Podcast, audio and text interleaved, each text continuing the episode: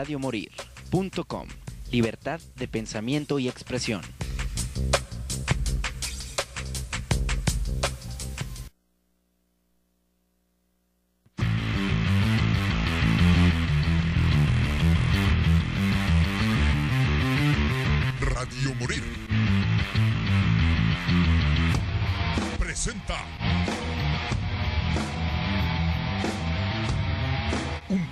Donde se fusiona la música con controversia, la diversión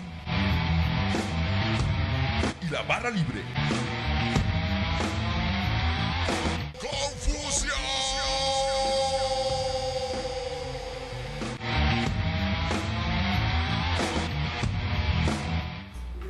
Buenas tardes amigos, buenas tardes, ¿cómo están ustedes? Espero que estén bien. Eh, nuestra amiga Betty Navarro viene llegando en camino. Eh, ahorita no va a tardar en llegar, pero pues aquí están nuestros invitados del día de hoy. Ah, son nuestros ama- amigos de Tinte en Blanco. ¿Cómo están, jóvenes? ¿Qué tal? Andamos bien, aquí estamos al 100. Al 100 de Muy todo. a felices todo. de poder venir nuevamente aquí. sí, Sí, ya de un ratote que ya no venían, ¿verdad? Sí. un Tiempo. ratote.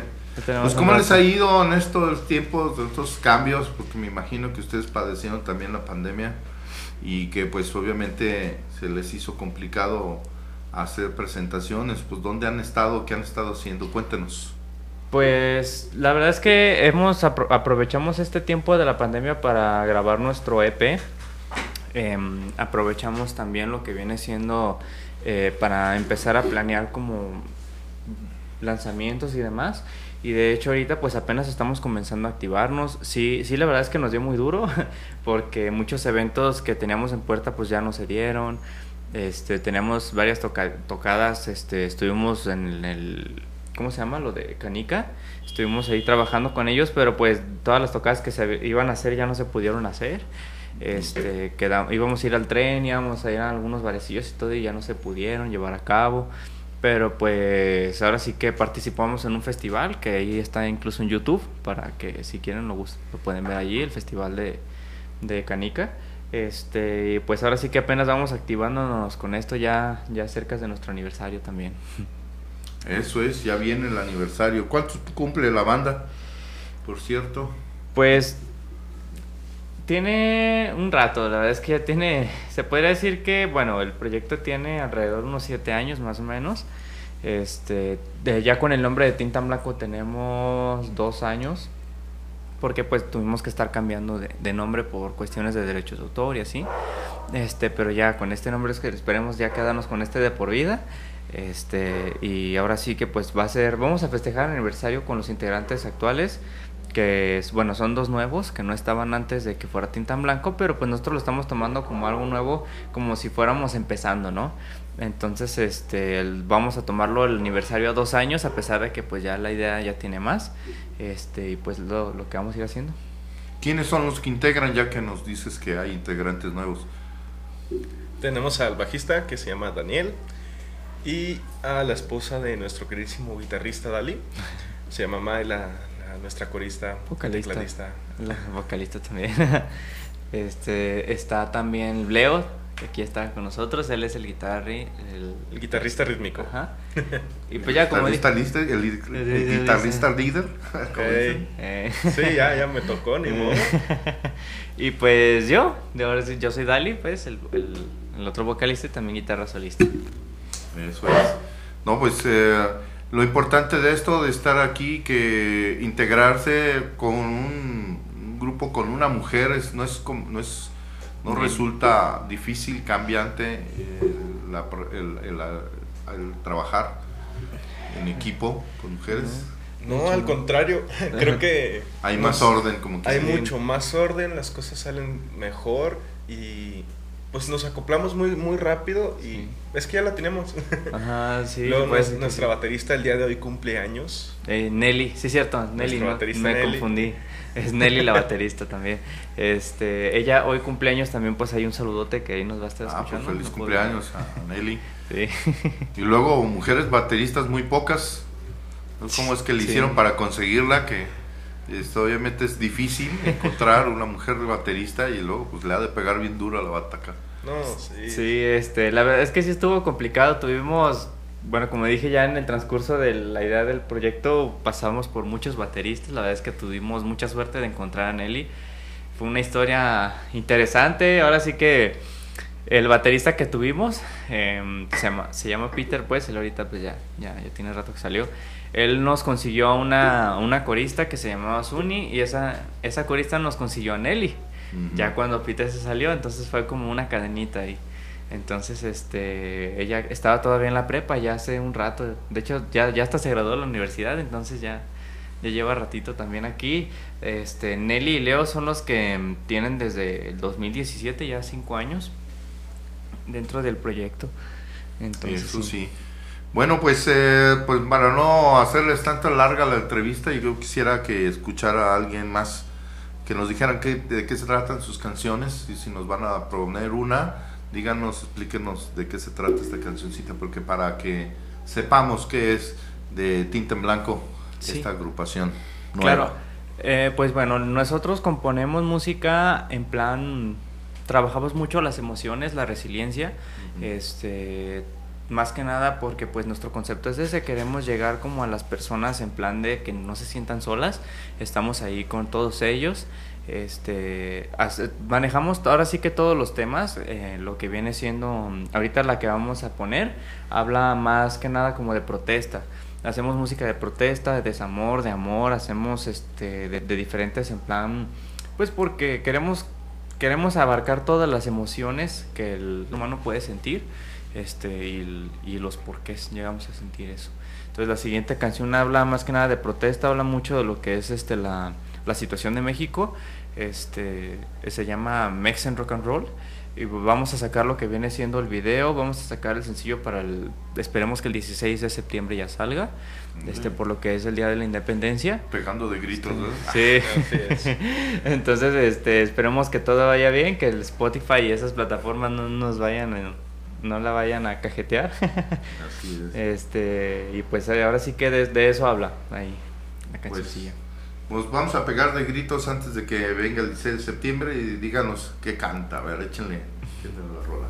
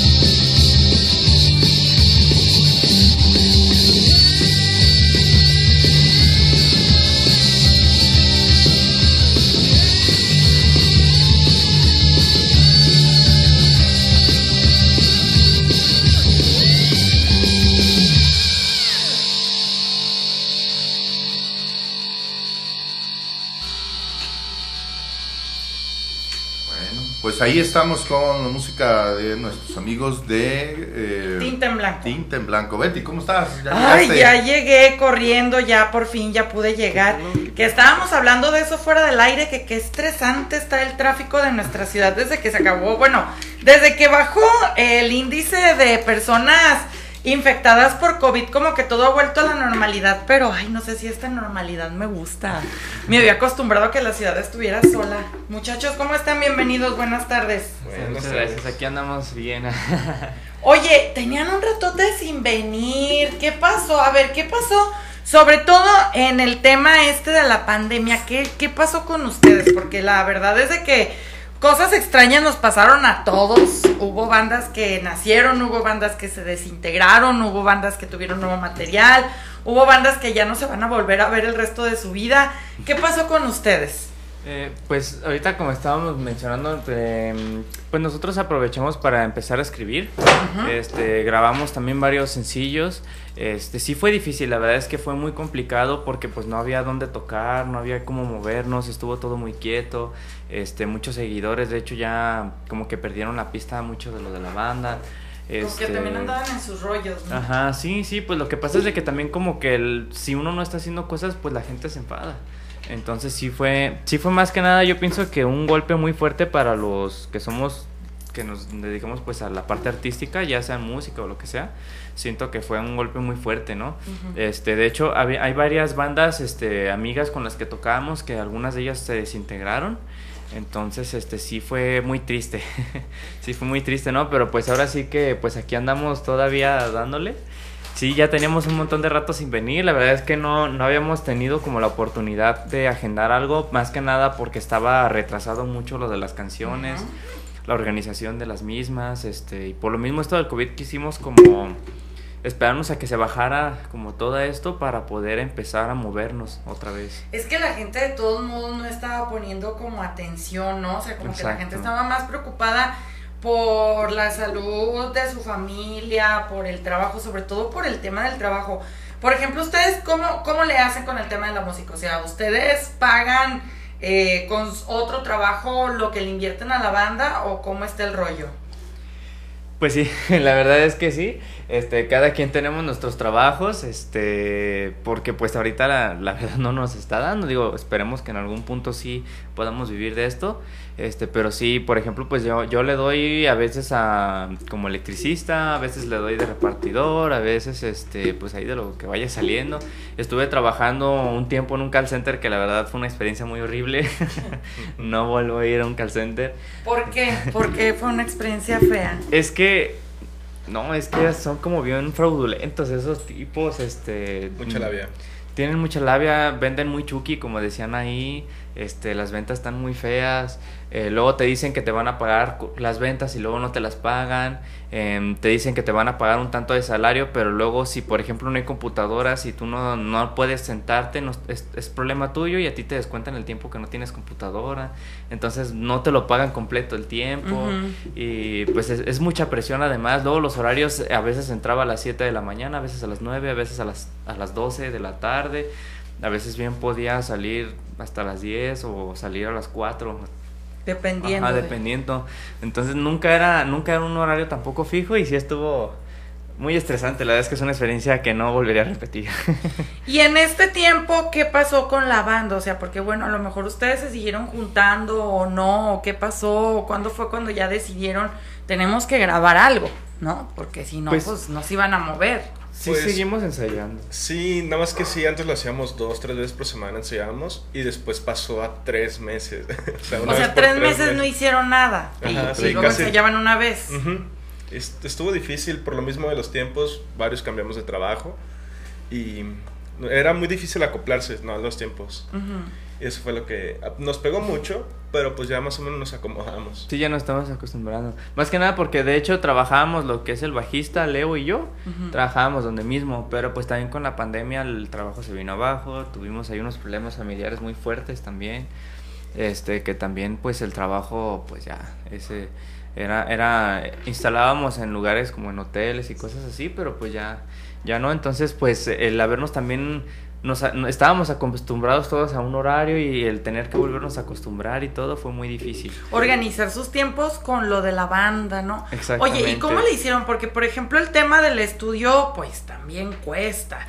O las hicieron primero algunas maquetillas de forma casera, o cómo estuvo el rollo con, con el tema de los nuevos sencillos. Pues Dali a veces le sus ideas locas y las hacía por la computadora, unas maquetas. Ya no las enviaba y se meten en lo suyo y cada uno le, ah, mira un arreglito aquí. O ya la teníamos en forma la canción. Por ejemplo, Heart ya ha sufrido por tres cambios y viene el próximo. y porque nos damos cuenta, ¿no? Que suenan mejor las canciones. O les falta ese detallito. Eh y pues así lo hacemos. Y ya cada uno compone lo suyo, o sea, le mete su, su, estilo. Ajá. O sea, hago, normalmente las bases este, musicales. Ya, por ejemplo, Maya es la que nos ayuda mucho eh, con las melodías. Porque la verdad es que yo en melodías no, no, no. yo hice varias de estas ¿Qué de es tu fuerte entonces? O sea, ¿qué sería tu fuerte en el tema de, de, componer música? ¿Cuál sería tu fuerte? Siento que soy muy buena arreglista. Ah, ok. Siento que sé hacer muchos arreglos. Este, todo lo que son las bases rítmicas y todo de, por ejemplo, los instrumentos de bajo, guitarras, baterías y todo. Ah, no sé tocar la batería, pero sí se me ocurren y yo la voy como acomodando, me baso como en otros bateristas que veo que me gustan este, como que agarro un poquito de todo, lo voy metiendo y ya después ya le digo, por ejemplo, a Nelly, oye, Nelly, este, pues tengo esta idea así, así, así, ella lo va haciendo y ya después ella dice, oye, pero suena mejor así, y entonces ya ella va cambiando y va poniendo de su estilo. Pero ya tiene ahí una base, pues, ¿no? Sí, ya tiene una base. Entonces, este, más que nada, por ejemplo, yo se me ocurre, no sé, en plan de, quiero hacer una canción que hable, este, por ejemplo, la siguiente vamos a poner, ¿no? De, perfección, de, de esta emoción de de que me siento muy frustrado en este momento, no sé cómo, cómo hacer para que todo salga bien a pesar de que estoy tratando de trabajar en ello y es muy difícil. Pues más que nada porque vivimos en una sociedad que está pesado, ¿no? O sea, vivir con otras personas.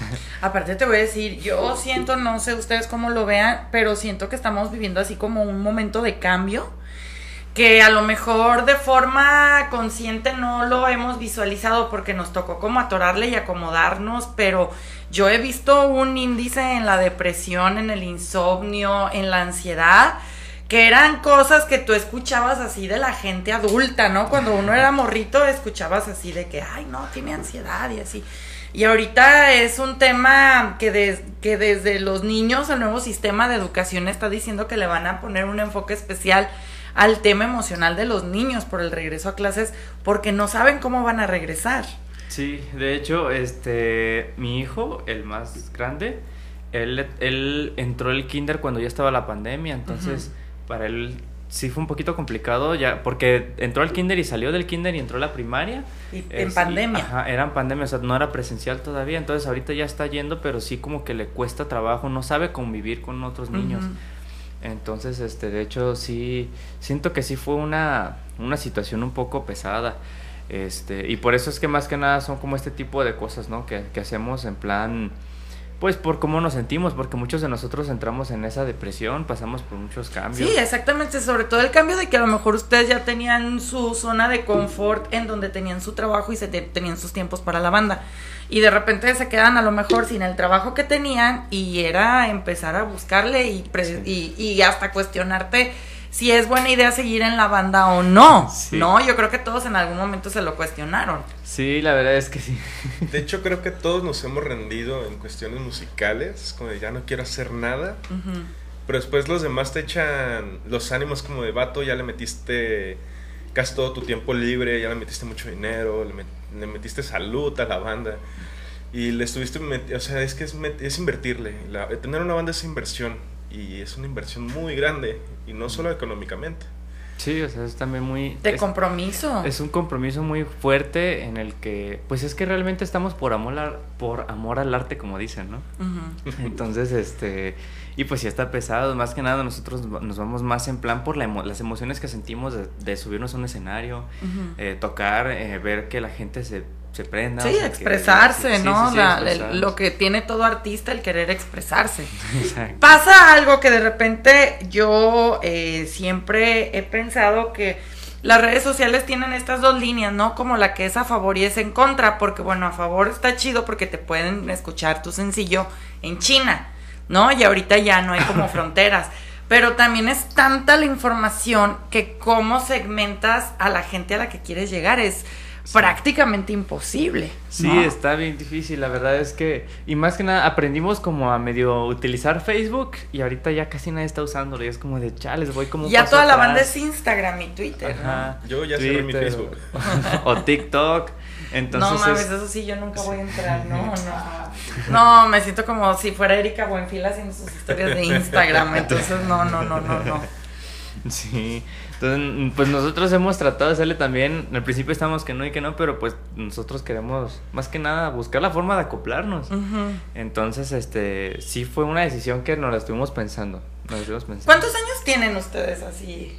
Mm, Pues, como de cada quien. Tú, tú y tú, tú y tú y él. Yo tengo 25. 25. Acabo de cumplir. Ok, ¿y tú? Yo, yo estoy por cumplir 23 en septiembre también. 23, bueno, de todos modos no están tan morritos, pero no están como de adultos contemporáneos, pero sí es cierto que no sé, en 10 años han cambiado mucho las cosas. Sí. O sea, cuando antes pasaron muchos años de que llegara el brinco del cassette al CD y luego del CD a lo digital pasaron muchos años. Pero ahorita todos son aplicaciones y cada vez es más la competencia.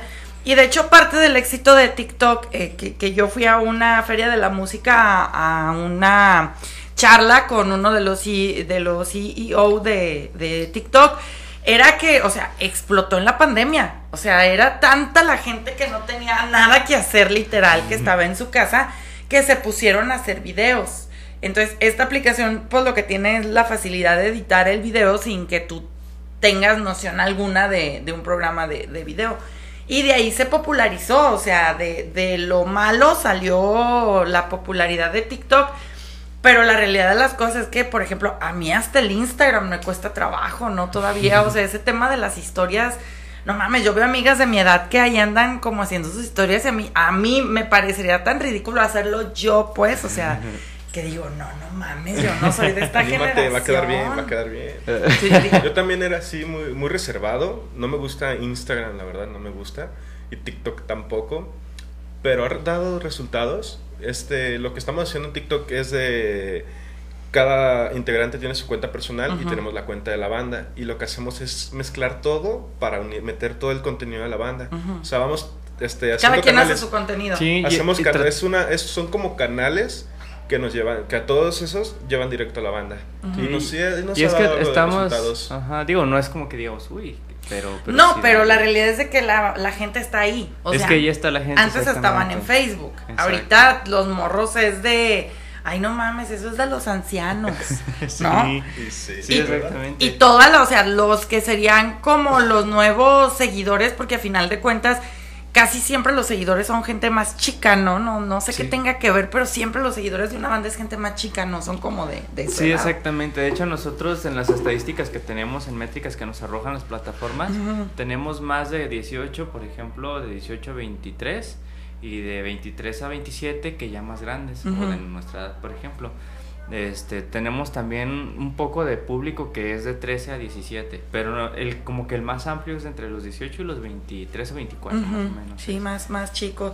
Pero ahora, ¿cuál ustedes creen que sería? Porque así como todo está cambiando y está evolucionando, y parte de esto ha sido el parteaguas de lo de la pandemia, que yo lo comentaba el otro día con un invitado, es que nosotros vamos a ser parte de los libros de historia del futuro. Y no nos estamos dando cuenta la época en la que estamos viviendo porque hay un montón de cambios, ¿no? O sea, de pensamiento, de olvídate si esto hubiera sucedido hace 20 años, pues pierden el ciclo escolar porque no existirían este, las clases presenciales, Sí. el, el- perdón, las clases en línea, el Zoom. Todas esas cosas no existían hace 20 años. O sea, sí, Sí, sí, se nos hubiera parado el mundo, literal. Sí. Pero también ahora hay otro problema, que es el, eh, la parte que tú comentas de lo de tu hijo, la poca interacción social que tenemos. Sí. O sea, yo los únicos, los últimos noviazgos que he tenido, o sea, eh, eh, que, bueno, yo ya estoy más grande, pero si es de, güey, no mames, o sea, no puedes estar echando lío en, en WhatsApp ni pelearte en WhatsApp. Bueno, yo lo concibo así, ¿no? Pero la gente de ahorita sí es así como de, Es que todo es más ahí. De hecho, de hecho yo siento que si es un problema, es como decías ahorita que es un arma de dos filos, porque pues sí tiene mucha información y es más fácil, pero para empezar es más difícil llegar cuando hay tanta gente ahí. este, esa es una otra. Te absorbes demasiado y te olvidas del mundo. O sea, la verdad es que siento yo que, por ejemplo, dicen muchos artistas ya grandes, yo no sé, yo pienso que sí, que el público de Guadalajara es de los más difíciles. No, lo es. Entonces, este yo siento que con esto de que están más en redes sociales, más viendo videos, más eh, prefieren estar más en plan sentados jugando un juego que esto, que salir a ver un concierto o cosas así, que eso es lo algo Hacen que nos conciertos en videojuegos. Ajá. Entonces, este, pues eso siento que está cambiando mucho como como que está se está perdiendo esa parte de estar ahí viendo al artista, este o viendo, por ejemplo, a los fans, pues, a los que están ahí, como esa interacción de estar ahí mismo, ver cómo se, cómo se escucha y cómo se siente la música, vivirlo. Entonces, entonces, este, sí, siento que es algo que se ha perdido, ¿no? Que se está perdiendo cada vez más y, y pues, más que nada es eso también. Por ejemplo, TikTok es otra cosa que que nosotros lo que estamos haciendo es de que en TikTok metemos nada más las cosas que son chungas, o sea, las que son como divertidas. Metemos las cosas como más formales en Facebook y en Instagram. Este, y todo lo que es así como que pensamos que es chistoso, pues lo subimos a TikTok, porque no es una herramienta seria. De hecho, es algo que, no, que vi el, el otro día estaba viendo, por ejemplo, que hicieron un evento para recaudar fondos de varios youtubers y así y no recaudaron nada de dinero porque pues no tienen esa, o sea, ellos los ven como algo chistoso para entretenerse, pero no como a, como alguien de confianza para tomar acción. Exactamente. Ah, bueno, ahorita que mencionas a los youtubers y a los tiktokers, la realidad de las cosas es que también ha cambiado mucho los héroes que tienen las nuevas generaciones, ¿no? O sea, por ejemplo, en mi época pues tú admirabas a Metallica, admirabas a Guns N' Roses, admirabas a bandas y tú querías como vestirte como ellos, como ser como ellos, aprenderte sus canciones, pero estamos hablando de que ellos a su vez admiraban a gente todavía más cabrona y muchos de ellos, por ejemplo, pues Metallica tiene varias canciones basadas en libros, The Cure tiene varias canciones basadas en libros porque era una generación que leía. Ahorita, lo, no manches, es que está bien cañón porque, por ejemplo, me acaba de pasar la semana pasada, fui al estreno de Tren Bala, donde aparece Bad Bunny. Se hizo un pedo mediático porque iba a aparecer este reggaetonero. Y la realidad de las cosas es que su escena dura cinco minutos y se acabó. Así, literal, cinco minutos. Pero obviamente pues es el marketing, ¿no? Del póster, de que salió en el tráiler, de que va a estar con Brad Pitt, de que están actores serios que tienen una carrera de años, que son de pedigrí y de repente quieren como meterte a esta gente, ¿no? Que, que no es la primera vez porque hay películas donde han metido a youtubers. Ahorita, por ejemplo, de nada te sirve ya estudiar comunicaciones y, y tener un programa en la radio o en la tele porque llega un cabrón, abre un canal y ya y ya si el contenido le gustó a la gente, ya, güey, o sea, de aquí a la fama, ¿no? Hay contenido muy bueno, como por ejemplo el de Dross, a mí se me hace muy interesante. Y hay cosas muy porquerías, igual en los TikTok, ¿no? O sea, también hay canales de TikTok o, TikTokers que dices, güey, qué pedo, neta, ¿qué, ¿qué está pasando? Y lo peor de todo de que las nuevas generaciones los agarran como sus ídolos. Esa es la parte que a mí me preocupa, ¿no? Sí, que hacen exactamente, son cosas que a lo mejor no... Hay muchas, hay algunas cosas que son interesantes, por ejemplo, a mí me gusta mucho estudiar acerca de filosofía y física, me gustan mucho esos dos temas. Entonces, por ejemplo, hay uno que se llama, es Javier Santoya o algo así, que él habla de física mucho y, y, me gusta mucho estarlo viendo. Y son temas que son muy interesantes, que te sirven en plan como a dónde vamos, de dónde venimos, por qué somos lo que somos, por qué creemos lo que creemos, por qué, por qué estamos en donde estamos, o sea, muchas cosas así de en plan de que nos ayuda a tener un pensamiento crítico del por qué hacemos las cosas, este, que siento que eso es lo que nos hace falta mucho como sociedad. Este, incluso, por ejemplo, estaba viendo hace rato de un tipo que estaba criticando que dijo una, una cosa bien tonta del, no sé si supieron del Sonora Grill, eso del racismo, el vato dijo, no, es que está bien el racismo porque eso nos ayuda a ser selectivos con nuestras amistades. Y es como de, es que eso no tiene nada que ver con el racismo, estás súper equivocado con tu idea. O sea, realmente no, ni siquiera se ponen a investigar cómo, cómo son las cosas, de dónde viene ese pensamiento humano de incluso seleccionar a las personas que están alrededor tuyo, que vienen incluso, que no es cosa tuya, sino inconsciente de lo que aprendes de tus padres, de tus familias y los buscas ahí. Entonces, este, es cosa que tú tienes que trabajar por ti mismo en plan de tu, tu inteligencia emocional primero preguntarte por qué es que estás con esas personas. O sea, no tiene nada que ver con el racismo, o sea, es, es una idea súper mala, ¿no? Bueno, es que también eh, hay una parte en donde ya como adultos, cuando ya empiezas a pensar, se supone, tú te tienes que construir y deconstruir, porque bueno, tus papás te van a dar unas ideas, digo, por ejemplo, ustedes que se dedican a la música, les puedo apostar que algún integrante de la banda, la familia no estaba de acuerdo y se tuvo que poner en contra de la familia para cumplir su sueño, ¿no? Exactamente. Entonces es ir en contra de lo que te enseñaron y a lo mejor en el camino aprendiste otras cosas y tienes tu ideología. Sí, ¿Por sí, qué? sí. Bueno, porque yo me sentí ident- identificado con esto y es lo que amo, etcétera, etcétera. El tema ahorita es de que realmente, ejemplo, lo que estás diciendo, o sea, le preguntas a alguien, oye, ¿por qué tú eres así o por qué te gusta esto? Y realmente no te sabe ni qué decir. Exactamente. O sea, son como personalidades como de estoy este juego de los Sims, no sé si se acuerdan así del de celular, que tú creabas tu avatar y ya lo lanzabas al mundo a cotorrear.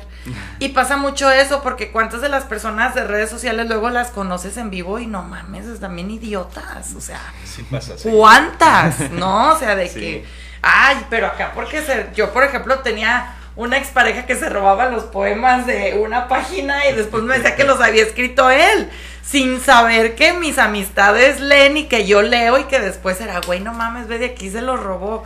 Y tú, what the fuck, ¿no? O sea, Sí. ¿qué pedo con la gente? Sí, exactamente, o sea, por eso es, es la idea en plan de que eso es lo que siento, bueno, a mi punto de vista personal, que es lo que eh, trato de hacerlo también aquí en la música, en plan de fomentar ese pensamiento crítico del por qué es que hacemos las cosas, porque, por ejemplo, también hay movimientos ahorita que, que del feminismo y todo eso, que, que en muchas cosas sí tienen mucha razón. Pero en otras ¿Por qué está no? muy al extremo. Están, están así, pero yo siento y he visto que es porque no se han informado del por qué están ahí. Cuando están mal. Por ejemplo, la otra vez eh, un, un vato también, o sea, publicaciones así que, que nomás tiran al aire de que, ay, pues es que estas morras deberían de mejor cuidarse porque el mundo está bien horrible y pues es su pedo porque se salen tarde, ¿no? Y es como de, no, o sea, sí está pasando, pero no está bien. O sea, no está bien que tengan que tener miedo. O sea, de decir, ay, es que yo no puedo hacer lo que yo quiera porque me van a hacer algo cuando Ujú. salga a la calle, ¿no? Y eso es lo que se está peleando, ¿no? Entonces, tienes que, siento que tiene uno que investigar como primero, antes de, lanzar... De emitir una opinión, Ajá, de emitir una opinión, investigar bien qué es lo que estás defendiendo o qué están defendiendo para saber si de verdad están muy mal o si están muy bien. Entonces, este, digo, hay muchas cosas, muchos detalles, por ejemplo, que hay, hay personas que te alegan, no, es que eh, una vez yo estaba hablando con alguien, este, no recuerdo exactamente el tema, pero yo estaba en plan de, no, es que, o sea, esta parte de cómo, cómo es que está pensando el, el humano, así, así, así, así, este, de cómo es que como nosotros hacemos las cosas sin querer muchas veces porque estamos automatizados a hacer muchas de las cosas en el subconsciente, ¿no? Y ella en plan de, no, es que no sabes lo que está diciendo, que la psicología y todo, y así es como de, querida, me- esto me lo dijo mi esposa que estudió psicología, no me puedes decir, o sea, yo aprendí mucho, por ejemplo, de mi esposa gracias a eso, ¿no? Entonces, este, y son cosas que no, no investigan, o sea, no entienden primeramente de qué, de qué van las cosas para poderlas entender. Y eso es algo que hace falta, o sea, en plan de, de verdad está mal, o sea, yo, yo, por ejemplo, me costó mucho trabajo a mí hacerme de la idea de que había muchas cosas que sí estaban mal porque pues yo también vengo de papás con machismo y así, ¿no?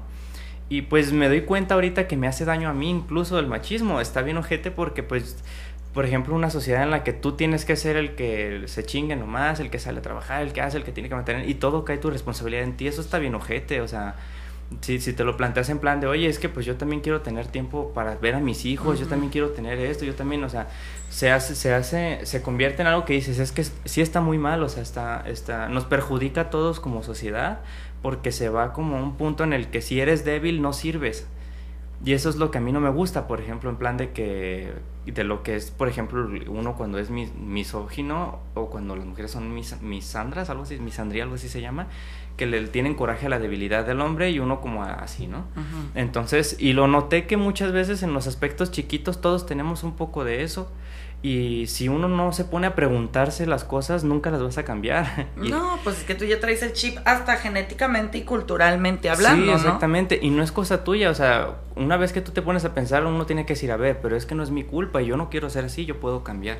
Y esa es otra cosa, porque también estamos muy tachados a que nosotros está muy mal cambiar de opinión.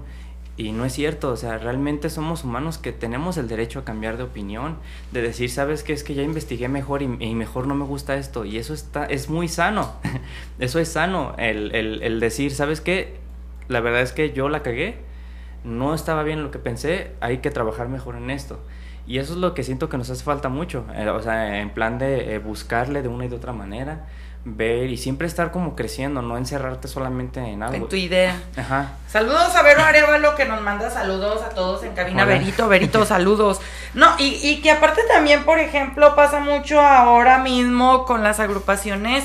¿Cuántas agrupaciones realmente tienen contenido en sus letras? Esa es otra de las cosas que, que también, por ejemplo, yo estoy súper peleada con eso porque puede ser la mejor rola del planeta, pero a menos de que sea Jimi Hendrix si no tiene una letra y esa letra no te dice nada, ¿qué pedo, no? O sea, porque a final de cuentas, bueno, la música también tiene sus limitantes y va a llegar el punto en el que ya todas las fórmulas y todas las combinaciones de música y de notas ya se usaron, ya se utilizaron. Pero lo que sigue llamando siempre la atención es el mensaje. ¿Qué es lo que le estás diciendo a la gente? ¿Qué le estás diciendo al público? En su caso, ¿de qué hablan sus letras, por ejemplo? Pues tú, ah, Hablo mucho de esto. Queremos enfatizar mucho esto de lo que estoy mencionando porque sentimos que es muy relevante. es, es, algo que tiene que tener más bien muy, muy mucha relevancia. Tiene que tener relevancia más en las personas, en los jóvenes este, que son pues ahora sí que el futuro prácticamente, ya es muy difícil cambiar a alguien que pues es más grande, ¿no? O por ejemplo, ya cambiar la idea de mis abuelos, pues no, no voy a poder.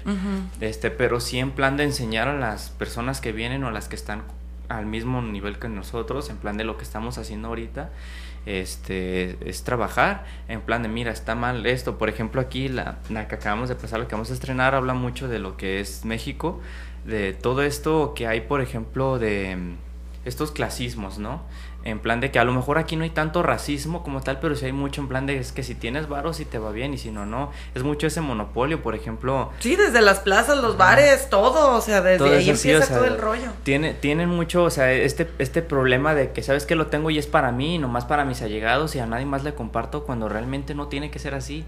O sea, todos podríamos tener una mejor vida económica y emocional si, si compartiéramos para todos, o sea, realmente o sea, la avaricia hace a las personas como pues hacer cosas que no están muy bien. Digo, sobre todo que también vivimos en un país con muchas problemáticas donde pues no solamente es el machismo como tal, porque parte de, de lo que sucede ahorita es de decir que los hombres, pero también gran parte es la seguridad, más allá de que de, de, de culpar al hombre por los asesinatos y las violaciones, si no viviéramos en un país tan corrupto, esas cosas no pasarían. O sea, siempre hay un, un, punto de partida y luego los porqués, ¿no? Obviamente hay gente enferma, no solamente hombres. Hay mujeres también que luego andan haciendo a los maridos pozole o, tamales o matando a los niños y descuartizándolos. También hay mujeres que están mal. El problema es como la película de Joker, o sea, como la película de Joker lo plantea, por ejemplo, un inexistente sistema de salud mental que aparte si tú lo quieres buscar por tu lado es carísimo. O sea, la salud mental es uno de los temas, ya es un lujo, podríamos decirlo, ¿no? Sí. Porque si tú te arrimas a una de estas instituciones donde hay psicólogo y esto de repente es de, sí, pero ven en una cita no sé en cuántos días y a veces son grupales y a veces la gente no está con ganas de afrontar sus problemas enfrente de nadie, ¿no?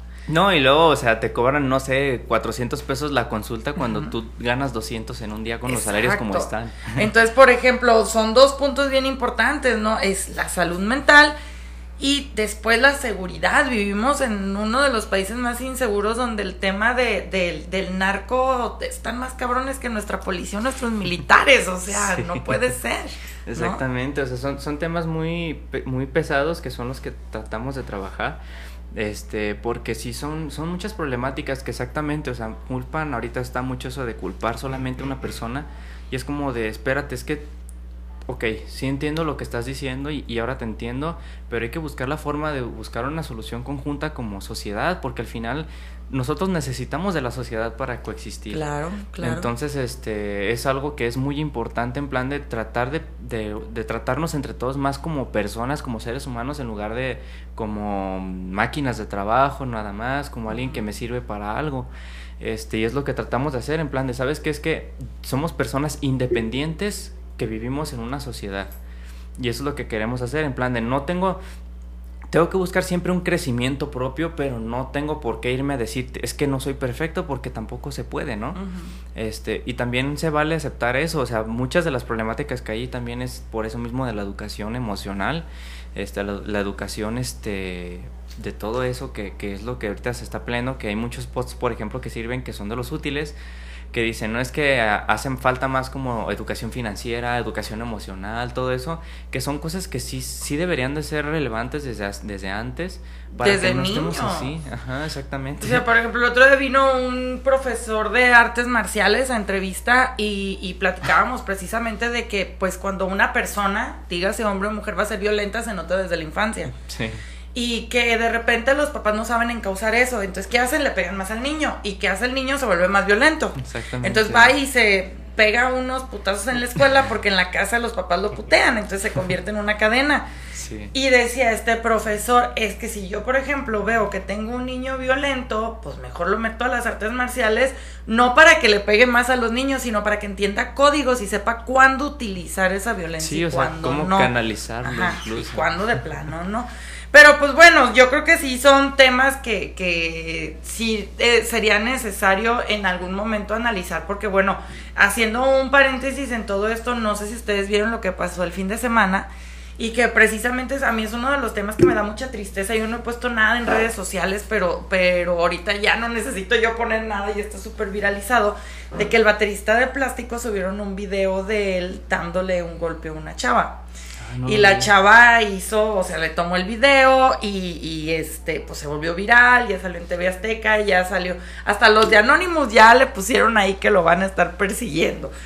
Pero a lo que voy es de que está muy cañón porque, o sea, no es la primera vez que pasa con gente del medio. Pero también son cosas que, que de repente mucha gente con la que he platicado es de, güey, es que eso ya se venía a venir porque pues hay un abuso de sustancias, ya en dos, tro- dos, tres toquines le había pegado a fulanito, le había pegado a sultanito, entonces en algún momento ese pedo iba a tronar con una chava, ¿no? Sí. Entonces está bien cañón porque dices, güey, o sea, eh, eh, lo platicaba yo el otro día. eh, siempre ha habido casos de que los hombres les pegan a las mujeres, pues, desde toda la vida, desde nuestros abuelos, desde nuestros papás. Y luego de repente se relajó ese rollo y ahorita hay un boom tan cabrón otra vez con ese tema. Sí. O sea que, que yo no entiendo qué es lo que pasa. Parece que estamos involucionando en lugar de evolucionar, ¿no? Exactamente. Y es que eso es un problema porque yo pienso que hay como... Es muy difícil mantener como un equilibrio en, la re- en una relación para empezar. Este, porque son dos personas totalmente independientes. No es a lo que iba. Por ejemplo, mm, yo en algún punto en algunas de mis relaciones anteriores también sufrí mucho de abuso psicológico. Entonces, este, De parte de ellas hacia ti. Ajá. Entonces, este, ahí, por ejemplo, son cosas que si yo las decía era como, ay, pues qué joto eres, ¿no? como dicen, en plan de, no, pues es que qué gay, no eres muy... Y son cosas que son estresantes de decir, oye, es que también yo sufrí por esto, sufrí por también por lo otro. O sea, por ejemplo, si yo dijera que yo sufrí abuso de alguna mujer, a mí me van a decir, ay, pues estuvo chido. Y es como de, no, no estuvo chido. este, pero... Pero pues son cosas que están mal, o sea, eh, son cosas que están desde, desde un punto de vista incluso si- mm, de la parte machista también, en plan de es que pues eres macho, no te quejes, y está, está muy ojete, ¿no? Entonces hay cosas que yo siento que se pueden rescatar, porque yo siento que todo tiene algo bueno, por ejemplo, también una cosa que yo me yo he visto y he analizado mucho en lo que he estado estudiando y con mi esposa también es de que hay muchos matriarcados en lo que son las las relaciones. Casi siempre es así, por ejemplo, a veces, y, y muchos lo podemos escuchar en plan de, ay, es que, mano, pero, pero no es cierto, la que manda es ella, ¿no? Y sí es cierto, o sea, muchas veces es así. Este, y nos lleva como a ese tipo como de situaciones en las que no, no hay un control de decir, es que es un equipo, no se trata de ver quién manda a quién y quién, quién subaja al otro. Se trata de buscar un equilibrio en plan en ambas partes de, de ver qué se puede hacer. Y, y, pues más que nada estarnos apoyando entre todos como sociedad, que es lo que decía. O sea, yo pienso que, por ejemplo, no cuesta nada ir a ver a tu amigo a tocar algún toquín en plan de le vas a hacer un paro para esto a tu amigo el pintor así te sirve a ti de distracción luego tu compa va a ir contigo a lo que tú vayas a hacer a lo mejor tú pones una tienda y va a ir a comprarte a lo mejor o sea y eso es lo que siento que nos hace falta mucho, o sea, ser más empáticos como sociedad. Menos egoístas, ¿verdad? Exactamente, o sea, buscar la forma de no ser tan egoístas. O sea, incluso si uno lo ve de una forma más abierta, el trabajar así te sirve a ti. O sea, si uno lo quiere ver en plan de quiere ser egoísta, pues entonces ayuda a los demás para que te ayuden a ti. Oh, sí. Entonces, este, y eso es algo que a lo mejor muchos no ven, ¿no? Por ejemplo, en la obra se ve mucho, en la obra cuando estamos construyendo, muchos de ellos, entre todos ellos los que son de varo, pues entre ellos mismos sí se contactan, se, se pasan el trabajo entre ellos nada más, pero es los que por eso los pobrecitos somos más mediocres, por envidiosos, porque no tenemos mentalidad de hacer negocio y business, porque si yo vendiera todo lo que mis amigos venden y les subiera un peso por cada cosa que vendieran todos mis amigos, ganarían ellos y a la larga ganaría yo. Pero nadie lo ve así. Es no, yo vendo esto y a la chingada a los demás. Y es la parte que está mal. Ya nos vamos, redes sociales rápidamente, muchachos. ¿Dónde los seguimos? ¿Dónde pues, los encontramos? Pues nos pueden encontrar en todas. Estamos. Estamos en todas las plataformas musicales y en redes sociales como Tinta en Blanco. Ok, muy bien. Pues nos despedimos con un pedacito de rola, por favor, muchachos. Gracias por acompañarnos. Recuerden que este y todos los programas lo pueden encontrar en Spotify. Y a nosotros nos pueden ver en nuestro canal de YouTube donde ya está lo del aniversario. Hoy voy a hacer la reseña de Midsommar, no la había hecho porque hay mucho pedo, pero bueno, ya, mucho pedo y mucha peda. Pero ya nos vamos. Muchísimas gracias, chicos. Nos escuchamos el próximo jueves en punto de las 5 de la tarde. Nos despedimos con algo de tinte en blanco. Mi nombre es Beatriz Navarro. Cuídense mucho. Bye.